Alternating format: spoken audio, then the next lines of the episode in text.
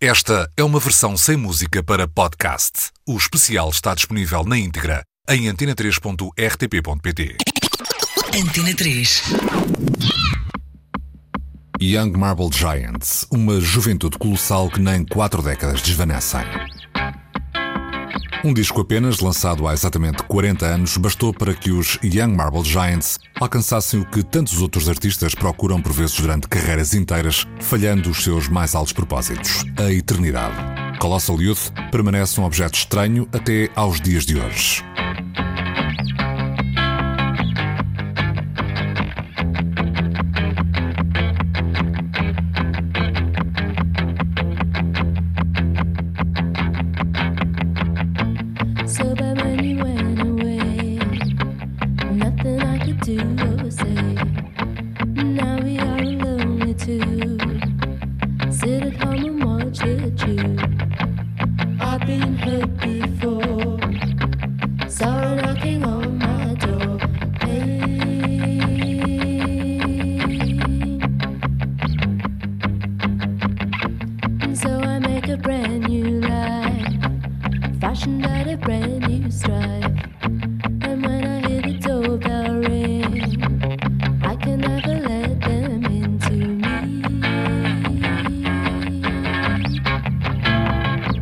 Colossal Youth, êxito inesperado para a independente Rough Trade de Geoff Travis, conseguiu resistir à passagem do tempo exatamente por soar, à época, completamente desligado do zeitgeist que o pós-punk traduzia.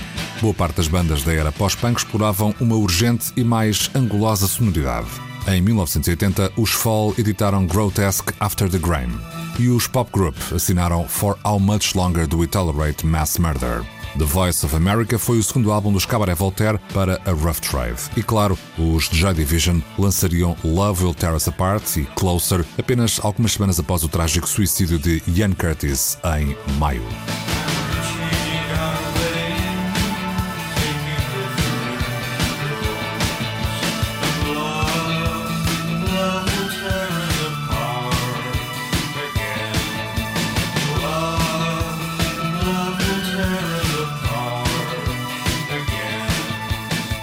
Stuart Moxham, o seu irmão Philip e Alison Staten contrapunham uma visão esparsa da pop, integrando elementos deslocados de easy listening, ecos distantes de rock and roll clássico e uma desligada inocência que não podia ser mais distante do rigoroso engajamento político em que muitas das bandas suas contemporâneas investiam claramente. No semanário 7, em dezembro de 1980, Miguel Esteves Cardoso descreveu Colossal Youth como um disco cristalino. Como se Judy Collins virasse o miolo e quisesse transmitir a sua pureza em versão New Wave.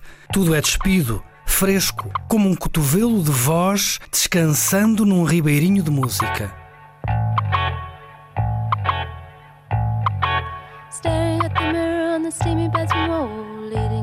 To mix. As the people are running, the heart starts to fall while she neatly wipes her lips. The reporters pick up their pads and pens as they rush to the scene. And the cameras wink on the gore reviews, how the editors agree.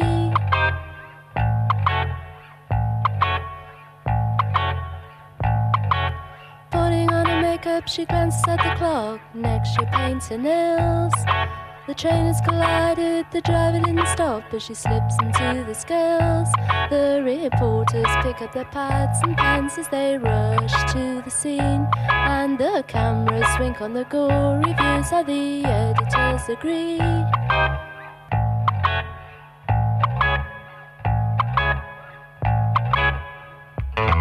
Os Young Marble Giants nasceram em Cardiff, no país de Gales, em 1978, sendo contemporâneos dos Scritti de Green Garties, outro nativo da mesma cidade que também haveria de manter uma ligação à Rough Trade no arranque da década seguinte. A biografia oficial cita uns tais True Will como embrião do futuro projeto dos irmãos Moxham, que se inspiraram nas Koros, estátuas de mármore gregas antigas de jovens nobres, nus e de majestosas dimensões, algumas com cerca de 3 metros, para criarem o seu nome e para mais tarde darem título ao único álbum que gravaram. Afinal de contas, a namorada de Stuart, Wendy, estudava arte e até haveria de fotografar a banda ao vivo e de criar designs para as capas dos Weekend, grupo que Allison formou logo após a extinção dos Young Marble Giants.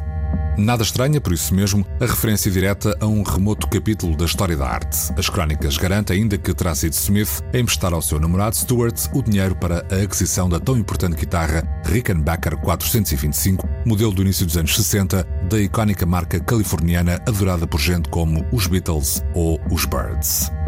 Para lá do peculiar som que Stuart Maxim conseguia arrancar à sua guitarra, bastante processada e tocada quase sempre em modo staccato e muted, uma técnica que implicava usar uma das suas mãos para abafar as vibrações das cordas, a identidade sónica dos Young Marble Giants devia igualmente uma boa parte da sua originalidade ao ondulante, melódico e bem destacado baixo do seu irmão Philip, que também tocava uma espécie de órgão de carrossel ou de velho cinema em alguns temas. Outro elemento distintivo era obtido com as bases percursivas de uma primitiva caixa de ritmos, contribuição de Peter Joyce, primo dos Moxons, que chegou a integrar a banda no início, engenheiro de telecomunicações com conhecimentos de eletrónica, que construiu o seu próprio sintetizador e a caixa de ritmos de onde o grupo extraía as bases que depois, em estúdio e ao vivo, eram tocadas a partir de um velho gravador mono de cassetes.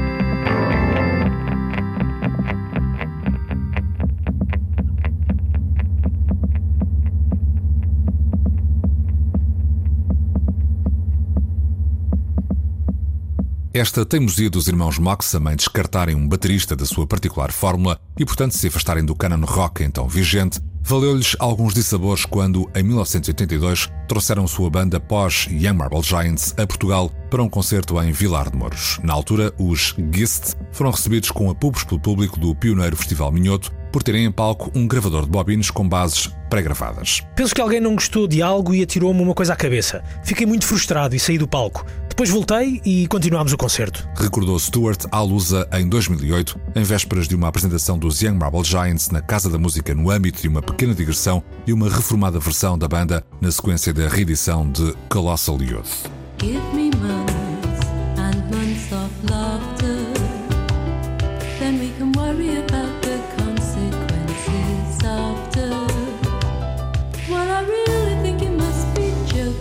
O elemento final e talvez o mais decisivo para a singular identidade musical dos Young Marble Giants era a voz de Alison Staton, por soar tão diferente de tudo o resto que se escutava então na mais avançada pop britânica.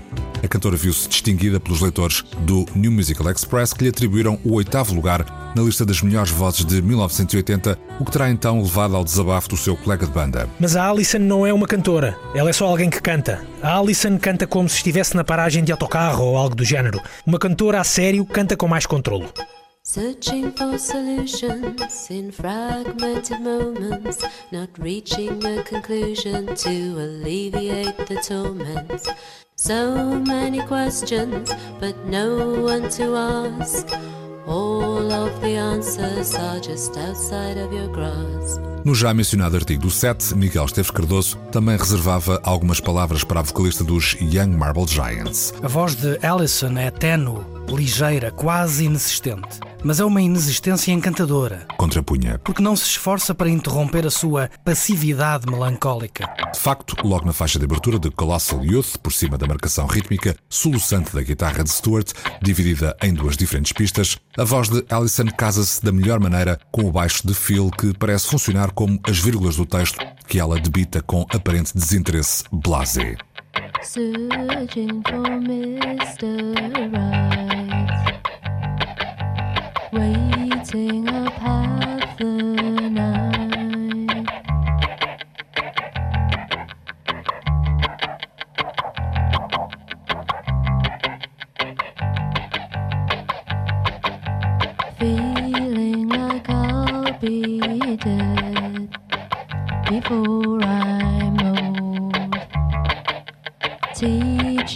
myself to be the young untold. Quando a toda poderosa Domino em boa hora relançou Colossal Youth em 2007, adornando-o com um segundo CD de precioso material extra retirado do EP Test Cards e do single Final Day, Michael Bracewell, em crítica na Wire, argumentava que o trio de Cardiff tinha criado música de uma austeridade enigmática e sedutora a partir de um molde de pop minimal abundantemente atmosférico. Tudo certo. A música dos Young Marble Giants parece ter resistido ao tempo precisamente por dele se ter desligado logo na primeira instância com o grupo a tomar as suas influências de Brian Eno aos Velvet Underground, de David Bowie e dos Kraftwerk a Neil Young, não como entalhos na sua própria identidade, mas como pontos de partida para derivas bastante pessoais e francamente destemidas, tendo em conta a aparentemente curta amplitude dos seus recursos técnicos e musicais.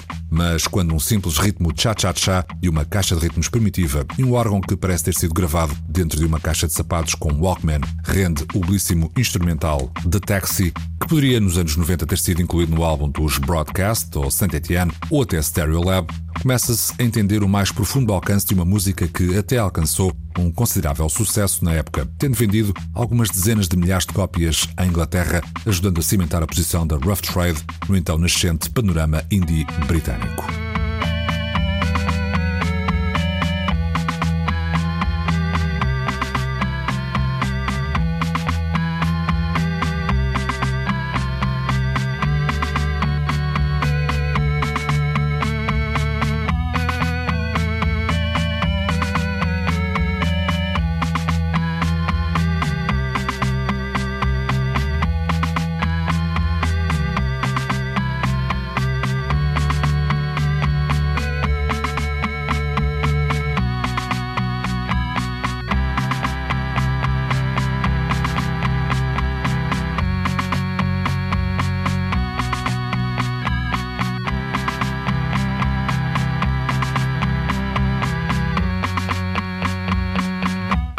Colossal Youth mereceu também uma edição portuguesa invulgarmente síncrona com a original através da Clichê Música, inaugurando assim um curto mas impressionantemente curado catálogo que ainda registrou entradas para trabalhos de Material, The Raincoats, Big Bag, David Thomas, do Sperobu e Telecto.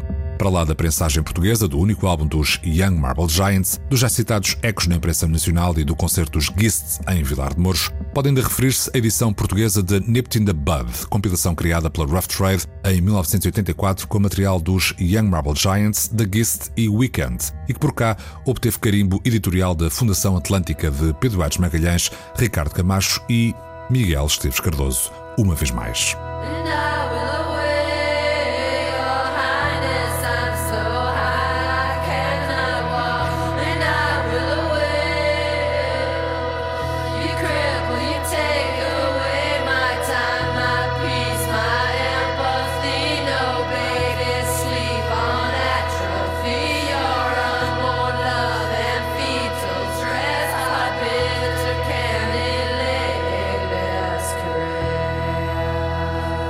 Em Journals, Kurt Cobain apontou os Young Marble Giants como uma das suas bandas favoritas, ao lado dos Vaselines, facto que talvez ajude a explicar que a Zoll de Courtney Love tenham regravado Credits in the Straight World, um dos esquálidos exercícios rock do alinhamento de Colossal Youth, que soa ao que uma banda de tímidos adolescentes poderia ter gravado numa garagem para alimentar delírios de fama futura. Tão inocente e tão belo quanto isso.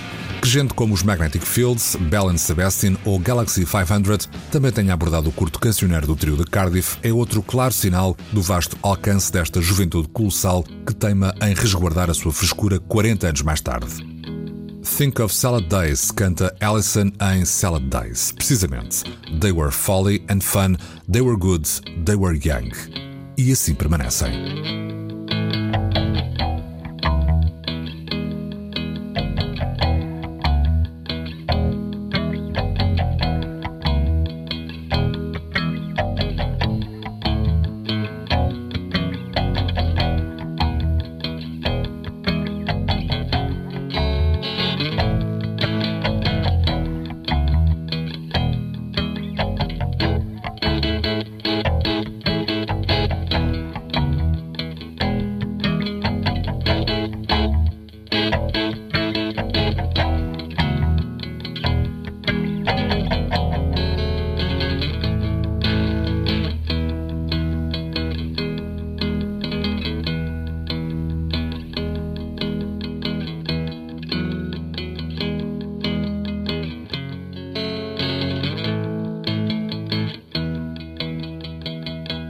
Esta é uma versão sem música para podcast. O especial está disponível na íntegra em antena3.rtp.pt.